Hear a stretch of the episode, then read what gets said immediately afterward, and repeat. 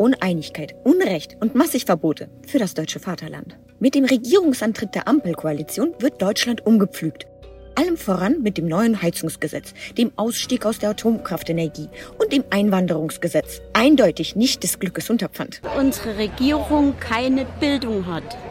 Die sind vollkommen ungebildet. Robert Habeck ist in seiner Rolle als grüner Wirtschaftsminister deutlich auf den Geschmack gekommen und mutiert zunehmend zum Oberverbotsboss. Gestärkt durch seine Koalitionspartner unter der Leitung von Olaf Scholz und Christian Lindner heißt es, raus mit den Öl- und Gasheizungen, rein mit Wärmepumpen. Allerdings mit Ampelkrach und etlichen Ungereimtheiten. Klimafreundlich will man werden, schaltet aber die letzten Meiler ab und schmeißt die Kohlekraftwerke wieder an und setzt zudem auf das teure und durch Fracking entstandene umwelt- und gesundheitsschädliche LNG. Auch Atomenergie wird fleißig und wohlwollend aus anderen Ländern importiert.